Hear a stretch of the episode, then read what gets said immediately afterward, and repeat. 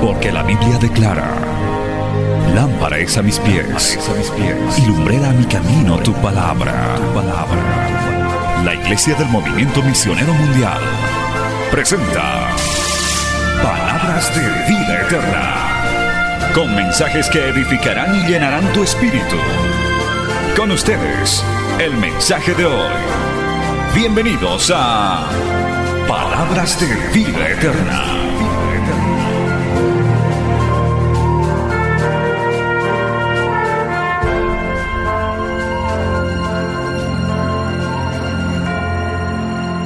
Zacarías capítulo 13. Y ya vamos a ir a la palabra del Señor, saludando a toda la audiencia de Betel Radio, Betel Televisión, Gloria a Dios, redes sociales también. Y vamos a leer, amados hermanos, dos textos en esta noche para la palabra del Señor. Zacarías capítulo 13, versos 1 al 6, aleluya. Y vamos a leer también luego la, carta de, la primera carta del apóstol Pedro. Pero leamos primero esta parte, en el nombre del Padre, del Hijo y del Espíritu Santo. En aquel tiempo habrá un manantial abierto para la casa de David y para los habitantes de Jerusalén, para la purificación del pecado y de la inmundicia. Y en aquel día, dice Jehová de los ejércitos, quitaré de la tierra los nombres de las imágenes y nunca más serán recordados. Y también haré cortar de la tierra a los profetas y al espíritu de inmundicia. Y acontecerá que cuando alguno profetizare aún, le dirán su padre y su madre que le engendraron, no vivirás, porque has hecho mentira en el nombre de Jehová, y su padre y su madre que lo engendraron le traspasaron cuando profetizare. Y sucederá en aquel tiempo que todos los profetas se avergonzarán de su visión cuando profetizaren, ni nunca más vestirán el manto velloso para mentir. Y dirá, no soy profeta, labrador soy de la tierra, pues he estado en el campo desde mi juventud. Y le preguntarán, ¿qué heridas son estas en tus manos? Y él responderá, con ellas fui herido en casa de mis amigos. Gloria a Dios.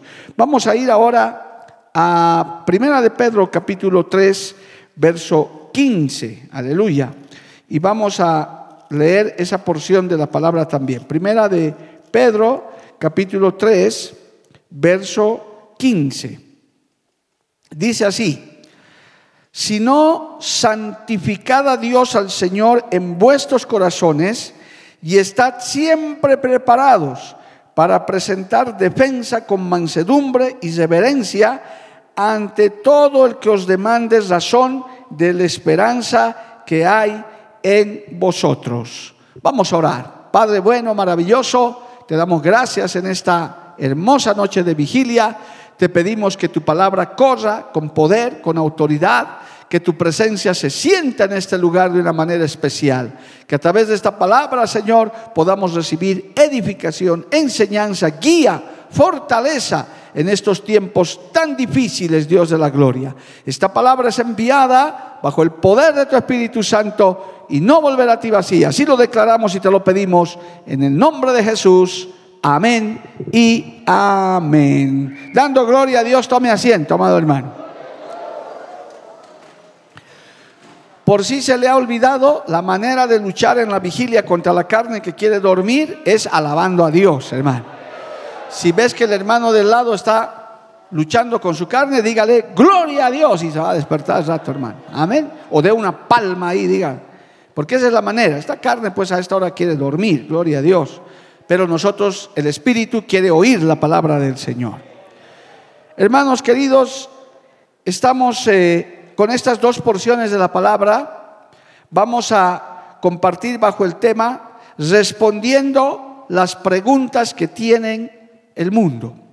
Hermano, estamos viviendo como nunca, y se los digo ya como una persona de la antigua generación, estamos viviendo los tiempos de mayor confusión, mayor extravío, donde ya prácticamente yo podría decir, empezando este año 2023, ya nada sorprende, hermano, ya lo increíble es la verdad, lo, que ni pensábamos ya, ya se hace, hermano, realmente, eh, especialmente la juventud de este tiempo, los adolescentes, ya nada les sorprende. eh, se, se, están volviendo insensibles a cantidad de cosas porque ya no, no, ya no es novedad. Y todavía lo que está por venir, ¿qué será de las nuevas generaciones si Cristo no ha venido? Gloria al nombre del Señor. Entonces, sin embargo, la iglesia del Señor, el pueblo de Dios, tiene que, que estar preparados para responder adecuadamente a las exigencias de este tiempo.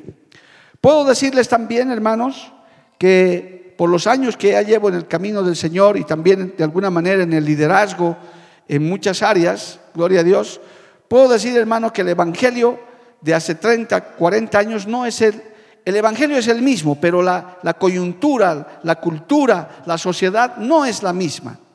Eh, yo les he contado y algunos jóvenes se han reído, por ejemplo, yo cuando me he convertido y hablaban del sello de la bestia, jamás me imaginé que eso podía ser una realidad así como es. Yo pensé que iba a ser un sello de goma con tampo, con tinta en la cabeza, porque eso es lo que había en ese tiempo.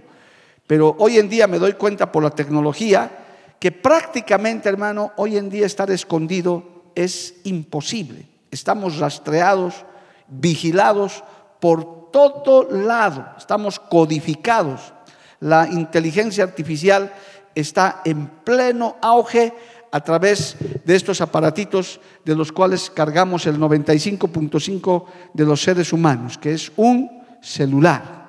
Y la tecnología ha explotado, amado hermano, y para personas de mi edad y los mayores que están aquí, es sorprendente las cosas que vemos que se puede hacer. Ante esa necesidad, ante esa coyuntura, hermanos, el cristiano de este siglo XXI, el creyente de este siglo XXI, tiene que estar listo para llevar la respuesta adecuada, contundente. Estamos en el año del testimonio. Hermano, un lema hermoso del cual se está comenzando a hablar bastante. El testimonio de un creyente, de una creyente, de una iglesia, hoy más que nunca, tiene que ser firme, tiene que ser contundente, tiene que ser claro, nítido, amado hermano, sin titubeos, sin tambaleos. Por eso el apóstol Pedro dice, hay que estar preparado para dar razón de nuestra fe, de nuestra esperanza a quien nos demande. Gloria al nombre de Jesús. Ya no hay tiempo para fluctuantes, hermano. Ya no hay tiempo para los casi, quizás sí, creo que soy medio convertido. No, hermano, en este tiempo eres convertido o no eres convertido. O eres hijo de Dios o eres hijo del diablo, amado hermano. Aquí hay que tomar postura y hay que tener una respuesta. Alabado el nombre del Señor. A su nombre sea la gloria. Amén, amados hermanos. Cristo vive. Si tienen algo de tomar, una agüita. Gloria a Dios. Amén. Entonces, hermanos queridos, el Señor durante su ministerio tuvo este tipo de situaciones tremendas, estos cuestionamientos. Porque desde el momento, hermano, que uno se convierte a Cristo, comenzamos a ir contracorriente. Yo les hablo también a los creyentes nuevos, no se deben extrañar de eso. El Evangelio es una contracultura, es una contracorriente. Vamos en contra de las normas del mundo, vamos en contra de las corrientes de este mundo, porque hermano, definitivamente el Evangelio va en contra de eso.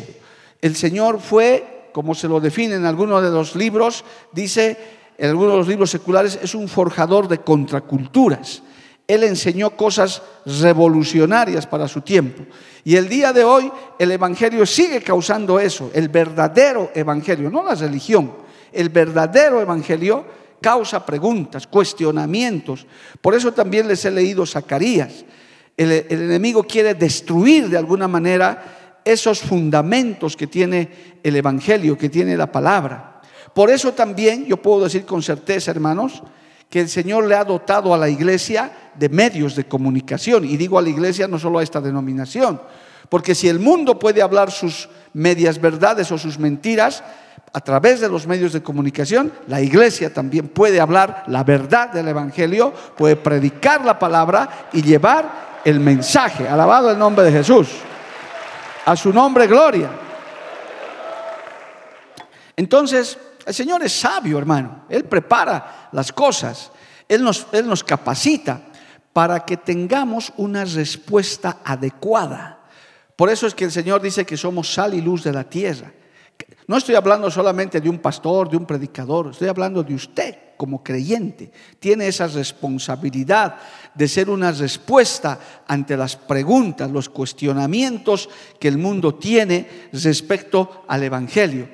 Estando en Colombia, en eh, Medellín, se hizo una, una marcha, salieron en la calle, a la calle, hermano, un buen grupo de hermanos, más de 10 mil hermanos salieron a marchar ordenadamente por un rincón, tomaron una, una vía, hay videos de eso, y mire hermano, llamó la atención, y no, y, no te, y no te viene esto hermano, tome nota de esto, hermano, llamó la atención de que esta marcha era ordenada, sin violencia, y en vez de estar protestando por ahí, hermanos, lanzaban eh, alabanzas al Señor, lanzaban, amado hermano, o, gritaban más bien alabanzas a Cristo, y eso llamó la atención de mucha gente, alabado el nombre de Jesús.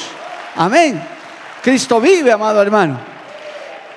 Inclusive hay gente que grabó eso con sus propios celulares y nos mandaron un hito como muestra y ahí aparece un caballero comentando, filmando y dice, bueno, aquí hay una marcha en tal calle, son miles de personas, más o menos estoy parafraseando lo que él dice, y ahí hay una, ahí hay encorbatados y con batas largas, tienen que ser estos evangélicos, dice él, ¿no? En forma despectiva, porque nos identifican por la manera hasta cómo vestimos. Y eso es bueno, porque así damos testimonio, alabado el nombre de Jesús, un testimonio de que Dios cambia por dentro y por fuera. Alabado el nombre de Jesús. Amén.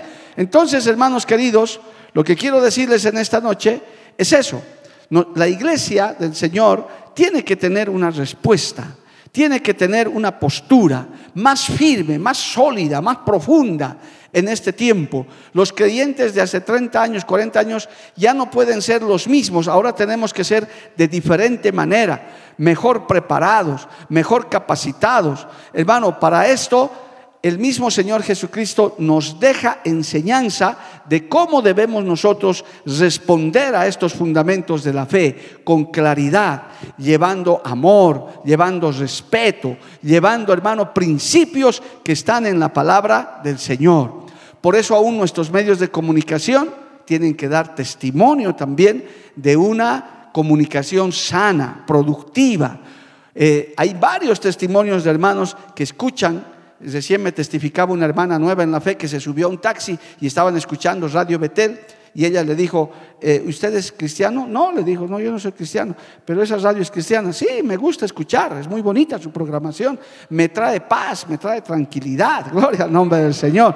Hay gente inconversa que le gusta escuchar eso porque en medio de tanta mala noticia, Radio Betel y los medios de comunicación cristiano llevan buenas noticias llevan palabra de esperanza. ¿Cuántos dicen amén y le dan un aplauso al Señor, amado hermano?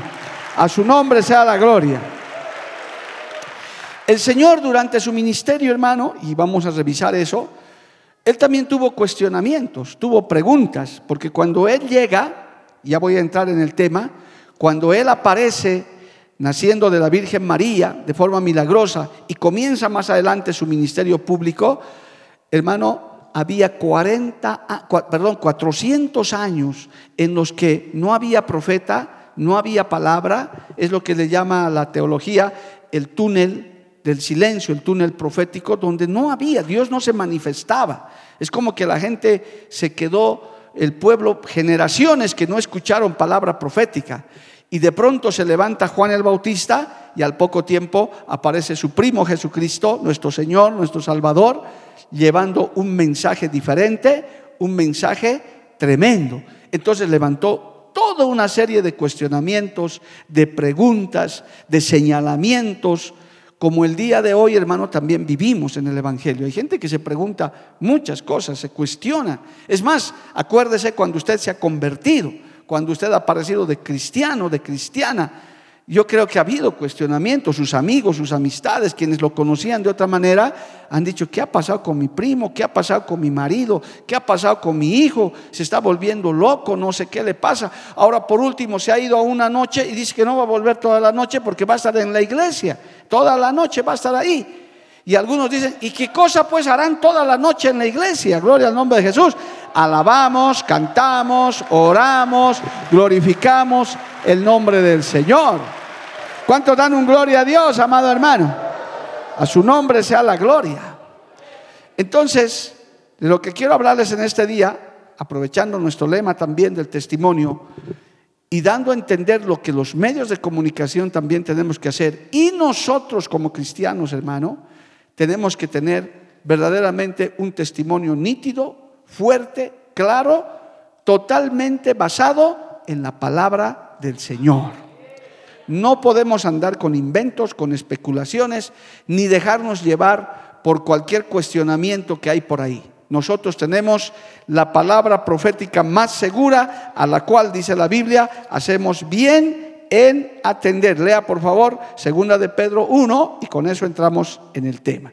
Segunda de Pedro, capítulo 1, gloria a Dios, dice de esta manera. En el versículo 16, lea conmigo. Primera, segunda de Pedro 1, 16. Porque no os hemos dado a conocer el poder y la venida de nuestro Señor Jesucristo, siguiendo fábulas artificiosas, sino como habiendo visto con nuestros propios ojos su majestad. Pues cuando él, pues cuando él recibió de Dios Padre honra y gloria, le fue enviada desde la magnífica gloria una voz que decía: Este es mi hijo amado, en el cual tengo complacencia. Y nosotros oímos esta voz enviada del cielo cuando estábamos con él en el monte santo. Tenemos también la palabra profética más segura, a la cual hacéis bien en estar atentos como una antorcha que alumbra en lugar oscuro hasta que el día esclarezca y el lucero de la mañana salga en vuestros corazones. Gloria al nombre de Jesús. Si bien usted puede decir, no, yo no lo he visto a Jesús, yo no he estado en esa época, pero tenemos para esta generación la palabra profética más segura. Nosotros creemos que lo que dice la Biblia es verdad. ¿Cuántos dicen amén, amado hermano? Lo que está en la palabra es verdad. Entonces, tenemos que responder a esos cuestionamientos, tenemos que responder a esas preguntas, esos mismos cuestionamientos que en algún momento Jesús también tenía, porque a él también lo cuestionaron de muchas maneras. Vamos a ver, hermano, algunos de esos cuestionamientos que hoy en día tienen que ver con nosotros, con nuestro andar. Aún cuando comunicamos la palabra del Señor, cuando predicamos, porque un medio de comunicación es público, hermano. Un medio de comunicación es público. Nosotros no andamos escondidos. Usted tiene un trabajo, tiene un negocio, estudia, está en lugares públicos donde la gente lo identifica como cristiano, lo identifica como evangélico, porque no me avergüenzo del evangelio, que es poder de Dios. Nunca te tienes que avergonzar del Evangelio, hermano, jamás. Si te dicen eres cristiano, usted tiene que decir, amén. Soy evangélico cristiano. Inclusive, ¿a qué iglesia asistes? A tal iglesia yo asisto, gloria a Dios. Y más bien hablarle del Señor. Y ahí es que surgen los cuestionamientos. Porque ya yo creo que, hermano, por lo menos en esta congregación, no hay cristianos del servicio secreto que están escondidos por ahí, que no nadie se entere.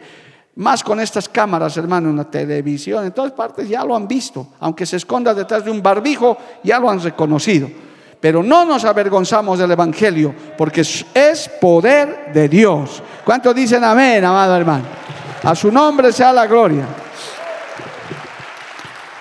En Mateo capítulo 9, vamos a los evangelios, vamos a hablar, hermano, de estos cuestionamientos, de estas preguntas que, que la gente le hacía a Jesús. En Mateo capítulo 9, eh, vamos a leer del verso 9 adelante, gloria a Dios, dice de esta manera, Mateo capítulo 9. Pasando Jesús de allí, vio a un hombre llamado Mateo que estaba sentado al banco de los tributos públicos y le dijo, sígueme. Y se levantó y le siguió. Y aconteció que estando él sentado a la mesa en la casa, He aquí que muchos publicanos y pecadores que habían venido se sentaron juntamente a la mesa con Jesús y sus discípulos.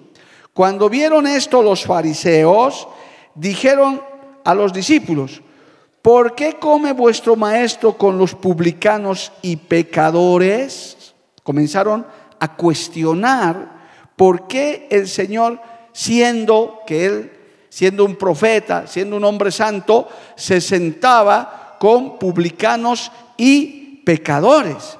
¿Cómo se sienta a comer? ¿Cómo se junta con esta clase de gente?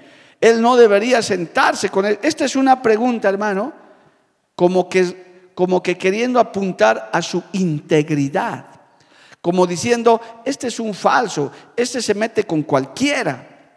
Pero el Señor tiene una respuesta, alabado el nombre del Señor. Pero dice en este, en este mismo versículo, al oír esto, Jesús les dijo, los sanos no tienen necesidad de médico, sino los enfermos. Id pues y aprender lo que significa misericordia quiero y no sacrificio, porque no he venido a llamar a justos, sino a pecadores al arrepentimiento. Alabado el nombre de Jesús. ¿Cuántos levantan su mano y le alaban al Señor, amado hermano? A su nombre gloria. A su nombre sea la gloria el Señor estaba aclarando por qué estaba sentado con esa gente, por qué Él se metía con ellos. Porque los sanos no necesitan de médicos, son los enfermos los que necesitan. Por eso la iglesia, hermano, se debe involucrar. El creyente se involucra en ese trabajo. Vamos a las cárceles, vamos a las campañas, vamos a los barrios, Inclusive, hermano, recibimos personas en esta iglesia que quizás solo vienen a mirar, pero son bienvenidos, gloria a Dios, porque van a recibir el amor de Cristo. Vamos a decirles, Cristo les ama, aún al homosexual, a la lesbiana, al alcohólico, al drogadicto, Cristo le ama. No ama su pecado, pero ama esa vida y esa puerta está abierta para todo pecador que quiera arrepentirse. Alabado el nombre de Jesús, que quiera recibir el amor de Dios. A su nombre sea la gloria. Porque para eso está la iglesia. Para eso está, para eso está usted en el lugar donde está. Para poder dar un mensaje de integridad. No para que se vuelva como ellos. Ojo con eso. El Señor no estaba diciendo que al sentarse con ellos se estaba volviendo un publicano. No, la palabra dice, conviértanse ellos a nosotros y no nosotros a ellos. Gloria al nombre de Jesús. Nosotros les hablamos de la palabra, mantenemos nuestra integridad, pero tenemos una respuesta cuando vemos a eso, cuando vamos o cuando participamos en ese tipo de campañas y de cosas. Es lo mismo que nuestro maestro nos ha dicho. Gloria a Dios. Los sanos no tienen necesidad de médico, sino los enfermos. La iglesia, hermano, tiene esa respuesta. Lo que los médicos, lo que la ciencia, lo que la filosofía no tiene respuesta, el Evangelio de Cristo tiene la respuesta.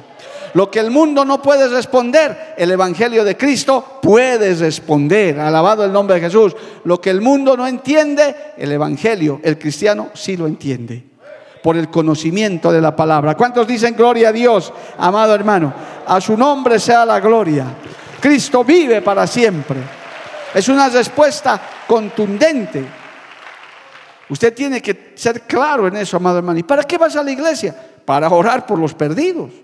¿Y para qué vas a vigilar? Para llenarme de Dios y poder ser más eficaz en lo que hago. Porque la labor fundamental es esa de la iglesia, amado hermano es llevar este mensaje de misericordia. Y si tenemos que ir a las cárceles o los hospitales o donde haya que ir, donde Dios nos guíe, allá vamos llevando el mensaje de misericordia, el mensaje de perdón. Usted tiene que ser nítido en esa respuesta. Cristo perdona todo pecado. Cristo sana toda enfermedad. Cristo rompe toda cadena. No hay nada que Dios no pueda hacer porque no hay nada imposible para Dios. Alabado el nombre de Jesús. A su nombre sea la gloria, hermano. Cristo vive. Amén. Más adelante, hermano, en Mateo capítulo 11, aleluya surge un cuestionamiento nada menos y nada más que de un de que, que, que, fue su precursor, en este caso de Juan el Bautista. Gloria al nombre de Jesús. En el capítulo 11 se lee esto, tómele nota. Cuando Jesús terminó de dar instrucciones a sus doce discípulos, se fue de allí a enseñar, estoy leyendo Mateo 11.1, y a predicar en las ciudades de ellos. Y al oír Juan el Bautista, en la cárcel los hechos de Cristo, le envió dos de sus discípulos para preguntarle, ¿eres tú aquel que había de venir o esperamos a otro? Hermano, hay este cuestionamiento antes de, antes de pasar a la respuesta. Hay este cuestionamiento. ¿Estás seguro que estás en la iglesia correcta? ¿Estás seguro que el Evangelio de Cristo es el correcto o las otras religiones tienen razón? ¿Estás seguro que la palabra, la Biblia es la palabra de Dios? ¿Estás seguro que hay un Padre, un Hijo y un Espíritu Santo? ¿Estás seguro que Cristo murió en la cruz del Calvario y resucitó para darnos vida eterna? ¿Crees en la vida eterna? Alabado el nombre de Jesús. ¿Estás apuntándole a la vida eterna? Esta es una pregunta de seguridad divina, de estar cierto, seguro en lo que estás haciendo y en la vida que estás llevando. Porque ¿qué dice el mundo? Estás echando a perder, joven, estás perdiendo tu vida. Hermana Alejandra, pobrecita, debía estar bailando ahorita en el carnaval, ensayando ya tu, tu tinku para bailar. Estás ahí encima, ni te dejan dormir siquiera, Berenice. Te molestan hasta en la noche esos predicadores. Eso es lo que el mundo cuestiona. Por eso a veces nos dicen que estamos mal de la cabeza, hermano. ¿Cómo pues una de la mañana y esa gente escuchando al predicador? En un viernes nada menos. El hombre natural no percibe las cosas espirituales. Entonces, aquí surge un cuestionamiento de seguridad divina. ¿Estoy en la iglesia correcta? ¿Estoy adorando al Dios verdadero o debo adorar a otros dioses? ¿Será que tengo que ir a adorar como a un elefante, a un mono? ¿Tengo que hacer eso? ¿O la Virgen María tendrá la salvación? Oiga hermano, usted tiene que ser muy claro en esto. Usted tiene que decir, Solo en Jesucristo hay salvación. Solamente en Cristo hay salvación. Alabado el nombre de Jesús. A su nombre sea la gloria. Juan el Bautista, hermano, que era uno de los más grandes profetas, un hombre tremendo, en un determinado momento se cuestionó él también. Él dijo, le agarró a sus discípulos cuando estaba a punto de morir por haber denunciado el pecado de Herodes, gloria a Dios, él dice, pregúntenle, vayan y pregúntenle sencillamente, ¿eres tú el que había de venir o esperaremos a otro? Qué tremendo, ¿verdad? De Juan el Bautista, hermano. Uno que estaba seguro de su llamado aparentemente, pero es que el ser humano a veces se cuestiona. Yo en algún momento, hermano, en mis primeros años de creyente, yo me he cuestionado porque realmente me miraba al espejo y decía, estoy loco, ¿por qué me pasa esto? ¿Qué me ha pasado? No sé si a usted le ha sucedido, hermano, cuando se ha convertido de verdad. Dice, ¿por qué? Porque yo no venía de un hogar cristiano, ni mis papás eran evangélicos, nada. Simplemente me dormí mundano y me desperté cristiano, hermano. Eso, eso es increíble, gloria al nombre de Jesús. Me dormí inconverso y me desperté llorando, adorando a un Dios que lo conocía de oídas. Y luego pasaban los meses y pasaban un par de años y decía, ¿qué me ha pasado? ¿Por qué me he vuelto así? ¿Por qué ya no quiero el pecado? ¿Por qué ya no quiero ir con mis amigos a las malas andanzas? ¿Qué me ha sucedido? Y mientras leía la Biblia, el Señor me hacía entender, yo he venido a tu vida, yo he entrado a tu corazón, yo te he cambiado, yo te he tocado, yo, oh, sale, ser Cristo vive, hermano. Si a usted le preguntan qué le ha pasado, usted tiene que decir, Cristo vive en. Ahora yo tengo a Cristo en mi vida. A un Dios que no veo físicamente. A un Dios que de pronto no lo he conocido cuando estaba en la tierra, pero sé que Él está vivo y Él está en mí. Él es el que me hace adorar, Él es el que me hace alabar, Él es el que me hace ir a la iglesia, porque la carne y el cuerpo que usted tiene todavía, hermano, él no quiere venir a una vigilia, este cuerpo no quiere venir, ahorita quiere dormir, la carne quiere dormir, en el ayuno quiere comer, pero el Espíritu Santo te dice, no, vas a ir a vigilar, yo tengo que hablar contigo, vas a ayunar, vas a buscar, vas a leer la Biblia, oh, alabado el nombre de Jesús, es Cristo el que está en nosotros, ya no vivo yo, mas Cristo vive en mí. Por eso nos da hambre de Dios, hermano. Por eso nos da sed de Dios. El Señor dice que en los últimos tiempos despertará hambre y sed, pero no de pan ni agua, sino de la palabra de Dios. A su nombre sea la gloria. Esta es una pregunta de seguridad divina. Uno tiene que estar seguro. Me muero, me voy con Cristo. Listo. Por eso el verdadero creyente, el que tiene esa seguridad divina, dice, si me muero, no hay problema, porque para mí el vivir es Cristo y el morir es ganancia. Me voy feliz a la eternidad. Pero qué tremenda es la preocupación para el que no tiene a Cristo, para el que todavía no se ha arrepentido. Qué tremendo, amado hermano, lo que le espera. Por eso la iglesia tiene que ser claro en eso. Solo en Jesús hay salvación. No hay otro nombre dado a los hombres Solamente en Jesús hay salvación. Alabado el nombre de Jesús. Amén, amado hermano. Es la pregunta de seguridad divina. Y se complementa esto en Mateo 19. Vaya allá, por favor, hermano. Mateo capítulo 19. Y leamos esto rápidamente. Gloria al nombre de Jesús. Mire esta pregunta que le hacen al Señor para complementar lo que le estoy diciendo. Mateo 19, 16. Entonces vino uno y le dijo, Maestro bueno, pregunta, ¿qué bien haré para tener la vida eterna? Gloria al nombre del Señor. Párese ahí antes de la respuesta.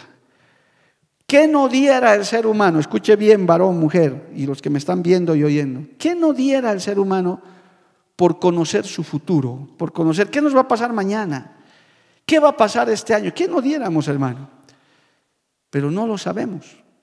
Nadie lo sabe. Y si algunos saben algo, es por revelación de Dios o por algún espíritu inmundo de adivinación, que algo pueden saber. Porque hay, eso existe, hermano. Hay, hay eso. Hay gente que mira hacia adelante o por el diablo o por Dios también. Hay profecías que se están cumpliendo. Pero en lo natural, en nuestro diario vivir, ¿qué tal si usted supiera lo que le va a pasar hoy a las 8 de la mañana, cuando salga de aquí? No sabemos, no sabemos nada sobre nuestro futuro. Por eso, hermano, bíblicamente uno no se puede jactar del día de mañana, dice el apóstol Santiago, escribió sobre eso. No te, no te prepares para el día de mañana porque no sabes que si mañana llegará. ¿Y qué hemos aprendido? A decir, Dios mediante haré esto o aquello. Dios, si Dios quiere, haré esto o aquello. Porque el futuro, nuestro futuro, está en las manos del Señor. Alabado el nombre de Jesús. Amén, amado hermano. Este joven quería saber qué haría para la vida eterna. Alabado el nombre de Jesús. ¿Cómo no quisiéramos saber, hermano, cuántos años vamos a vivir? Yo quisiera saber, que el Señor me diga, a ver, como le dijo a uno de los reyes, prepara tu casa porque en tres días morirás. Uy, tiempo suficiente para prepararse, hermano, de rodillas.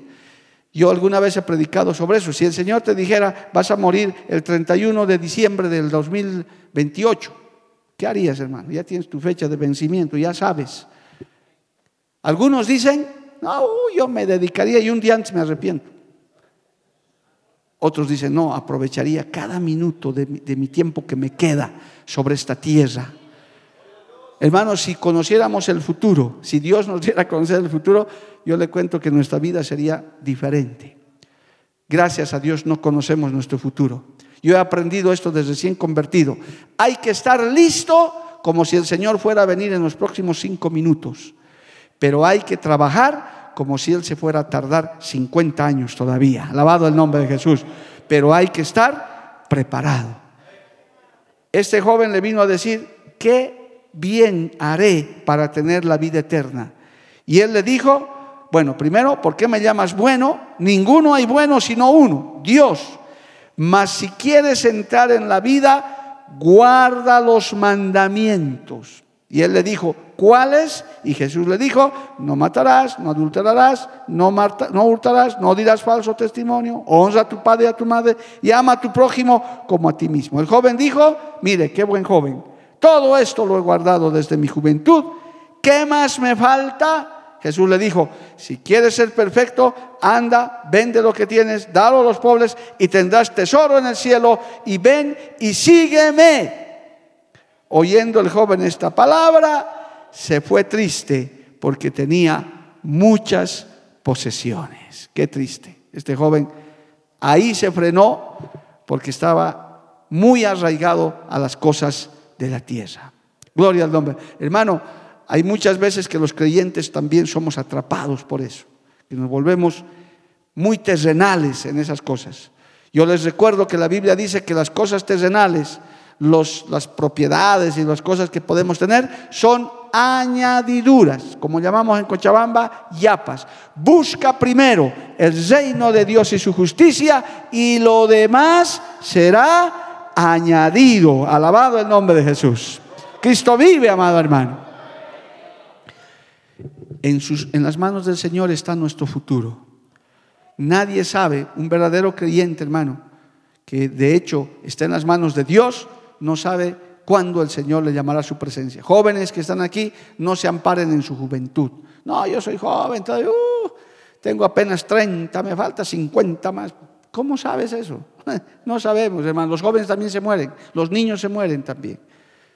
Cuando el Señor los llama. Y cuando el Señor llama, ya no hay nada que hacer, amado hermano. Es que el Señor te ha llevado. Gloria al nombre del Señor. El futuro, nuestro futuro, está en las manos del Señor. Nuestro futuro está en las manos de Cristo. Aleluya. Hay que estar preparados, hermano, como si Él fuera a venir al acabar esta vigilia. Pero hay que trabajar, hay que esforzarse, hay que proyectarse como si todavía faltaran 50, 100 años, hermano, para que el Señor venga. Porque tampoco se trata de quedarse ahí, hermano, sin hacer nada. Porque decir, no, yo quiero ser salvo, me encierro en un monasterio y ahí estoy encerrado esperando la salvación. No, nosotros tenemos mucho trabajo por hacer. Alabado el nombre de Jesús. Pregunta sobre el futuro. Amén. A su nombre sea la gloria. Vamos a Mateo capítulo 21. Mire lo que dice la Biblia, hermano. Mateo capítulo 21. Sigamos leyendo un poquito más. Aleluya. Mateo capítulo 21, en el verso 23. Leamos esto. Esta es una pregunta también muy importante. Escucha esto. Cuando vino al templo, los principales sacerdotes y los ancianos del pueblo se acercaron a él mientras enseñaba y le dijeron, ¿con qué autoridad haces estas cosas? ¿Y quién te dio esta autoridad? Quédese ahí antes de la respuesta. Gloria al nombre de Jesús.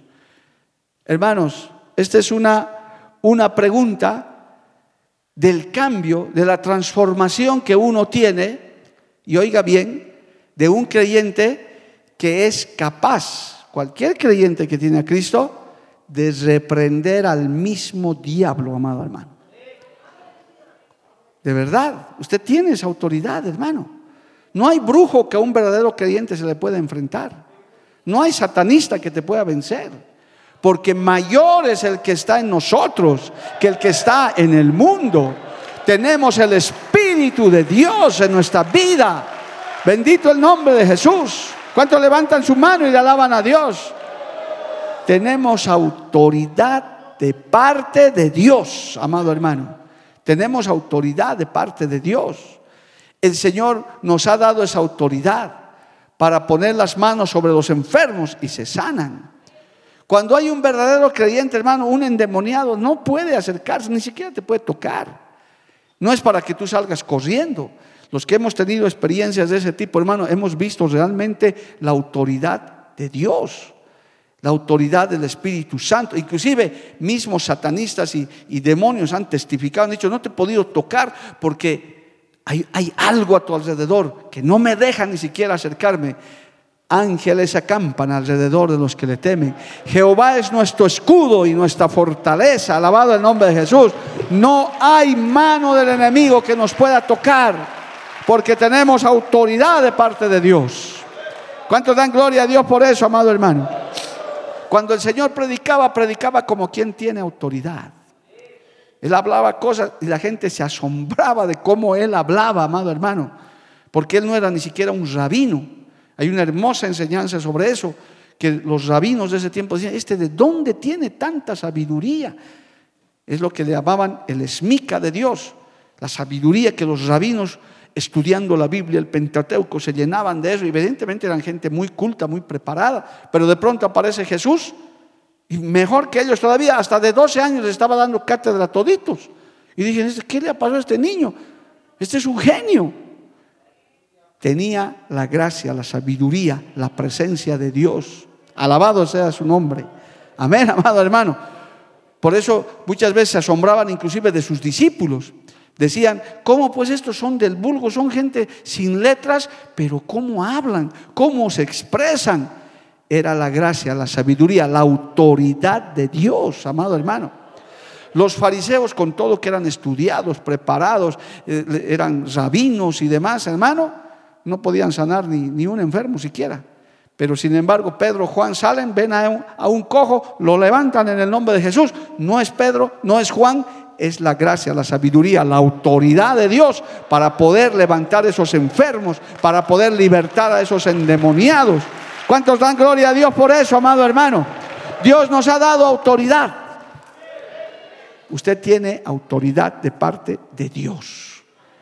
Por eso que en lo, cotidiano, hermano, si viene alguien a echarte maldiciones, usted los reprende, puedes echarme las maldiciones que quieras, no me va a llegar ni, la, ni el 1%. Porque la sangre de Cristo tiene poder. La sangre de Cristo, el nombre de Jesús, tiene poder, amado hermano. A su nombre, gloria. Cristo vive. Al Señor le preguntan, ¿con qué autoridad haces estas cosas? ¿Y quién te dio esa autoridad? Si a usted le preguntaran eso, estás orando ahí por un enfermo, y yo, pues, ¿qué? ¿Qué eres? ¿Eres rabina? ¿Eres pastora? ¿Eres pastor? ¿Eres teólogo? No, soy un cristianito nomás. ¿Y de cuántos años? Tengo 18. ¿Y, vas a reprender un demonio? Sí. Porque Cristo está conmigo. Ni siquiera salí bachiller, ni siquiera, no importa yo puedo hablar de la palabra de Dios, porque Dios me da sabiduría, tengo la autoridad del Espíritu. Y no estoy diciendo que, que, no estudies, no te prepares, claro, puedes hacerlo, pero no es indispensable ni imprescindible. Decepciones de mí, si quieren, esta noche. Yo no he hecho ningún seminario teológico, hermano, para ser pastor.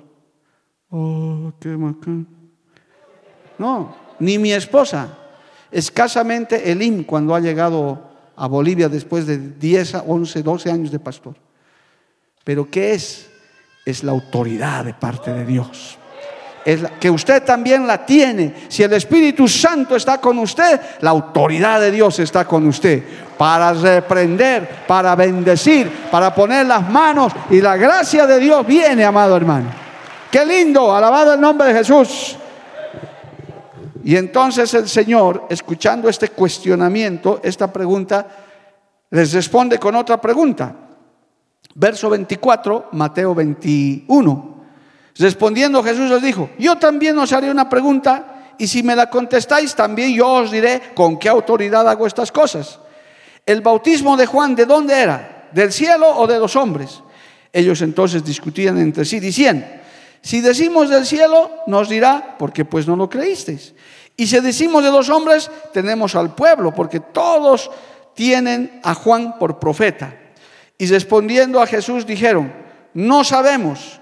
Y él también les dijo, tampoco yo os digo con qué autoridad hago estas cosas. Listo, jaque mate. Ya que ustedes no quieren hablar, yo tampoco. Punto. Pero sabemos que Cristo tenía, tiene y tendrá siempre autoridad por su palabra muchas cosas pasan. Por eso cuando usted habla su palabra, algo sucede. Cuando usted pone las manos en el nombre de Jesús, algo sucede. Cuando usted levanta el nombre de Cristo, algo sucede. Gloria al nombre de Jesús. Porque en Cristo hay poder, en Cristo hay autoridad. Alabado el nombre de Jesús. A su nombre sea la gloria. Cristo vive, amado hermano son cuestionamientos, son respuestas contundentes de testimonio que uno tiene que tener claro, amado hermano. Si usted ve que hay, hay alguna situación espiritual en la que usted tiene que intervenir, intervenga, llénese de la autoridad en nombre de Jesús. Inclusive una oración. ¿Cuántos testimonios no hay, hermano? de personas que estaban en un momento de peligro y han orado a Dios y Dios ha obrado. Hay un testimonio de un pastor brasileño que ahorita me acuerdo, hermano, que los asaltaron, una pareja de pastores ancianos, eso me lo costó, me lo contó un pastor de, las, de esa denominación. Gloria a Dios. Los asaltaron, hermano, a esta pareja de pastores ancianos ya retirados. Entraron los ladrones y les robaron cosas y uno de los malvados dijo, mejor los matemos. Hermano, el testimonio es real, que yo lo escuchaba en un altar de Dios. Le dispararon al pastor en la cabeza y la bala le rebotó, hermano. La bala le rebotó y la gente glorificaba. Yo también me puse a glorificar a Dios. Y los ladrones se asustaron más que el, que el baleado, hermano. Salieron corriendo, dijeron, este es Superman. Porque no es cuando el diablo quiere que uno se va a morir, es cuando Dios quiere, amado hermano. Cuando Dios cuida a sus escogidos, a sus hijos, a sus hijas, porque tiene autoridad. Inclusive tenemos autoridad sobre los fenómenos naturales, hermano.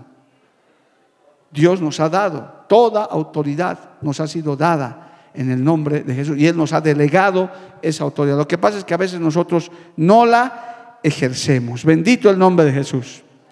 Hermanos, el Señor tuvo todos esos cuestionamientos, más todavía, inclusive le hicieron preguntas sobre los mandamientos, sobre la ley. Acuérdese lo que está más adelantito ahí, adelante hermano, en Mateo 22, 36, cuando le preguntaron sobre los grandes mandamientos, como preguntándole teología. Ojo con eso. En Mateo capítulo 22, verso 34 dice, entonces los fariseos, oyendo que había hecho callar a los saduceos, se juntaron a una y uno de ellos, intérprete de la ley, preguntó por tentarle, diciendo, Maestro, ¿cuál es el gran mandamiento en la ley? Jesús le dijo, amarás al Señor tu Dios con todo tu corazón y con toda tu alma y con toda tu mente. Este es el primero y grande mandamiento. Y el segundo es semejante, amarás a tu prójimo como a ti mismo. De estos dos mandamientos depende toda la ley y los profetas. Qué bueno es que un creyente conozca Biblia, hermano. Y te lo voy a recomendar por 30 o 40 y vez cuando te pregunten una pregunta teológica, una pregunta de principio bíblico, no respondas, es que mi pastor dice, no, di la Biblia dice. Porque muchos caen en ese error. No, no, es que en mi iglesia dicen así, es que mi pastor me ha dicho. A veces hay gente que dice, a mí qué me importa lo que dice tu pastor. Pero cuando le dices, escrito está, aquí está en la palabra, si quieres te muestro, lee la gente dice, ah, verdad. No es que tu pastor dice, porque el pastor, el predicador, el hombre, la mujer de Dios habla lo que está en la Biblia, en la palabra del Señor. Alabado el nombre de Cristo. La paga del pecado es muerte, dice la Biblia. Mi pastor dice que la paga del pecado es muerte. Hermano, no, dice la Biblia en tal capítulo y en tal versículo. ¿No te convences? Lee. Y no la gente lee, o sea que si soy, sigo en mi pecado voy a morir, sí, y te vas a ir al infierno. ¿Ay, acaso el infierno existe? Aquí está en la Biblia. No, mi pastor dice que hay infierno. No, hermano, la Biblia es clara.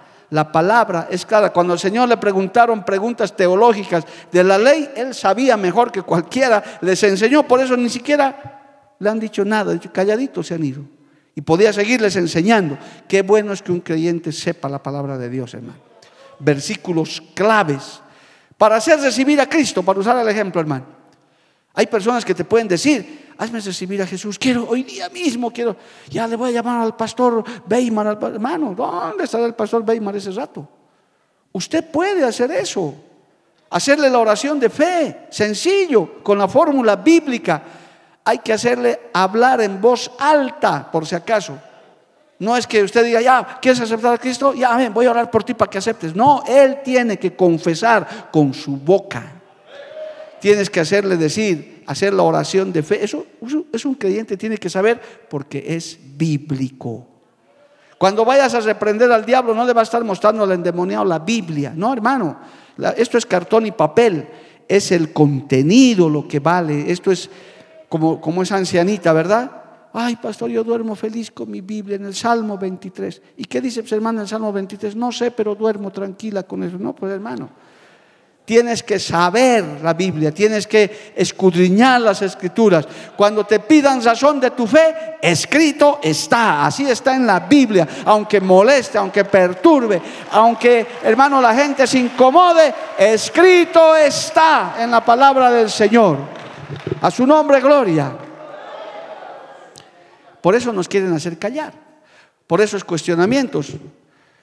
Nos quieren hermano, cuestionar hasta que nosotros mismos nos confundamos. No, Señor. Está en la palabra del Señor. Bendito el nombre de Cristo. Yo les recomiendo, hermano, cuando des razón de su fe, y si no sabe el texto, dígale, pues te lo voy a buscar el texto, voy a encontrar y te lo voy a leer. Pero no se argumenten cosas. O por último, salga avergonzado. Ah, no, no sé. ¿Por qué la Virgen no salva? No, no sé, pero así me han enseñado. Pero, hermano, usted tiene que saber esas cosas básicas para dar razón de su fe. Pero, voy terminando, hay también cosas, hermano, que no tienen respuesta. Que el mismo Señor dijo, hay cosas que están reservadas para Él. El ejemplo más clásico, y le voy a dar otro, el día y la hora de la venida del Señor, nadie sabe. Diga un amén bien fuerte, hermano. Nadie sabe. Y si alguno dice que, no, pastor, yo conozco a mi vecino, ya sabe, hermano, ese es un hereje, está equivocado. Nadie sabe, ni siquiera los ángeles del cielo, dice la palabra, sino solamente el Padre Celestial. Eso, hay cosas, hermano, que nadie sabe, solamente Dios lo sabe. Mire, vaya un ratito al libro de los Hechos, al primer capítulo, gloria a Dios, a Hechos 1, gloria al nombre de Jesús. Entonces, dice el verso 6, uno, Hechos 1.6. Entonces los que se habían reunido le preguntaron diciendo, Señor, ¿restaurarás el reino de Israel en este tiempo? ¿Y qué les respondió el Señor? No os toca a vosotros saber los tiempos o, los, o las sazones que el Padre puso en su sola potestad. Hay cosas, hermano, que Dios no tiene ni para qué explicarnos ni para qué enseñar.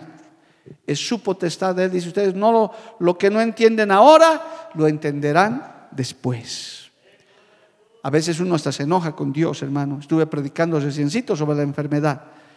Señor, ¿por qué me enfermo? ¿Por qué si yo te sirvo? Poco más los, les reclaman, hermano, al Señor.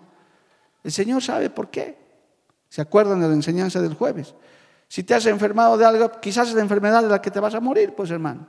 Pero si estás bien con Dios, te vas a ir con Cristo. Pero hay cosas que el ser humano no sabe ni va a saber nunca en esta tierra. Quizás en el cielo el Señor te explicará, te dirá por qué. Tampoco es cuestión de que tengamos, inclusive hermano, si usted es más crecido en la fe, aún los pastores, a mí hay cosas que no sé, hermano. Y le digo, no sé, no sé. Pero ¿cómo eres pastor? Pero es que no sé, pues hermano. ¿Qué te puedo decir? Hay momentos en los que uno quiere consolar a uno. ¿Por qué mi papá se ha muerto? Pastor, si mi papá era bueno. Si mi... ¿Por qué, pastor? Digo, hijito, no sé. No sé.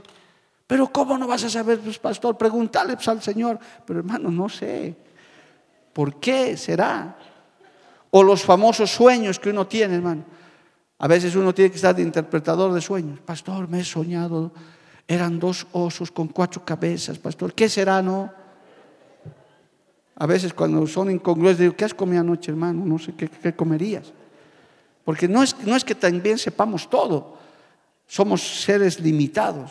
Y aquí dice el Señor, cuando le preguntaron, ¿vas a instaurar, vas a restaurar el reino de Israel? Le dijo, no les toca a ustedes saber eso, que solamente el Padre Celestial sabe.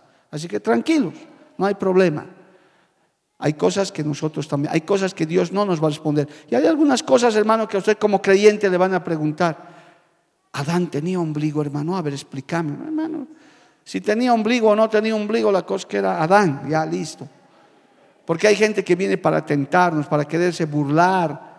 También uno tiene que dar una respuesta, gloria al nombre de Jesús, que sea bíblica, que esté de acuerdo a las enseñanzas que tenemos. Porque en este tiempo, bendito el nombre de Jesús, necesitamos esa clase de creyentes, hermano. Con estas pequeñas preguntas el Señor demuestra que Él tenía una respuesta. Yo puedo decir en esta noche, Cristo tiene la respuesta para todo.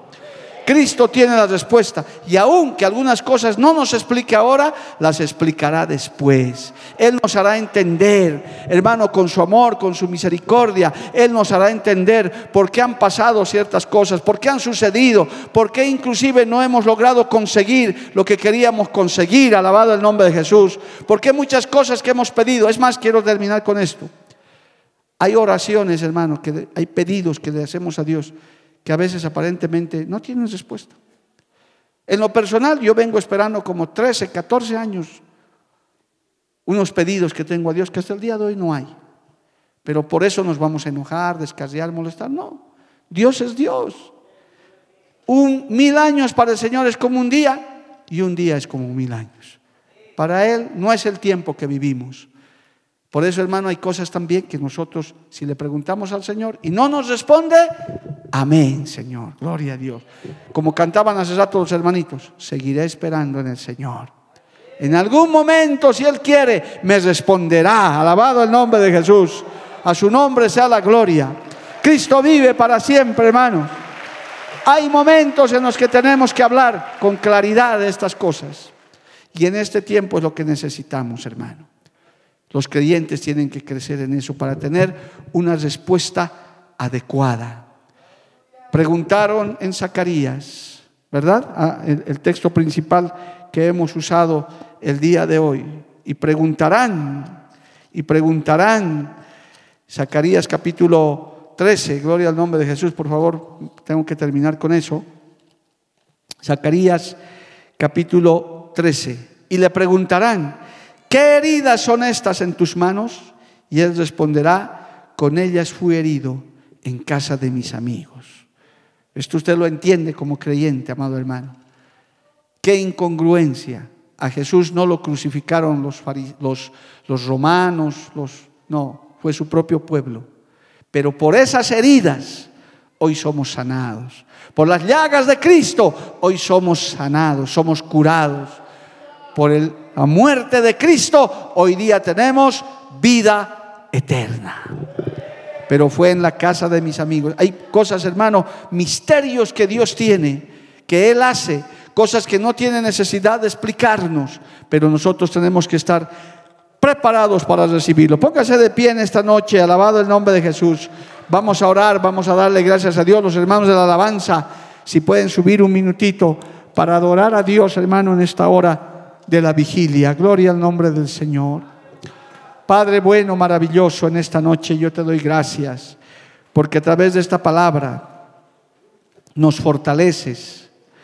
Señor, a través de esta palabra nos enseñas a tener un testimonio, a tener una respuesta, Señor, para poder afirmar tus principios de la palabra, los principios de tu evangelio, Dios de la gloria. Oh Dios bendito, yo te doy gracias porque sé que tu pueblo necesita crecer. Necesitamos crecer, Señor, en tu presencia. Necesitamos crecer en sabiduría. Necesitamos crecer, Señor, al lado tuyo para que podamos llegar a tu estatura. Oh Dios Santo, maravilloso. Gracias por este pueblo que viene a combatir, que viene a luchar, que viene a batallar, Dios mío para traer bendición sobre sus vidas, sobre la iglesia, sobre esta nación. Ayúdanos, Padre. Ayúdanos a guardar el testimonio. Ayúdanos, Señor, a tener una respuesta de parte tuya. Tú tienes la respuesta para todo. Tu pueblo necesita, Señor, responder. Tu pueblo necesita dar un testimonio claro, Señor, ante un mundo que muere en confusiones, en dudas, en cuestionamientos Fortalece, Señor, a tus siervos, a tus siervas que predican la palabra. Aún, Señor, a través de nuestros medios de comunicación que nos has dado. Que tu palabra corra, Señor. Que la gente salga de esa confusión y pueda mirar a ti. Pueda mirar, Señor, al Dios único y verdadero. Jesucristo nuestro Salvador. Ore a Dios, hermano, un minuto. Clame al Señor. Tal vez alguno está con dudas. Tal vez alguno tiene cuestionamientos, preguntas. Pregúntale al Señor. Dígale, Señor, habla mi vida. Señor, habla mi corazón. Oh, aleluya. que tú puedas satisfacer mis dudas de cosas que no entiendo, situaciones que me pasan y no las entiendo. Te pido que tú me las hagas entender, Dios mío, en tu única y soberana voluntad. Vamos a adorarle al Señor en este minuto. Gloria al nombre de Jesús. Vamos a ponernos en la presencia de Dios para poder recibir esa bendición, esa palabra, esa guía de parte de nuestro Dios Todopoderoso. Aleluya. Hable con el Señor en este minuto final, querido hermano, hermanita. Hable con el Señor. Aleluya. Porque la Biblia declara, lámpara es a mis pies, a lumbrera a mi camino tu palabra. La Iglesia del Movimiento Misionero Mundial tuvo el grato placer de presentar Palabras de Vida Eterna. Si el mensaje de hoy ha edificado tu vida y llenado tu ser, comunícate con los teléfonos de esta emisora. También para pedir una copia del mismo y compartir con otros. Esta fue una producción de la Iglesia del Movimiento Misionero Mundial. Gracias por tu atención. Hasta la próxima. Hasta la próxima. Hasta la próxima. Hasta la próxima.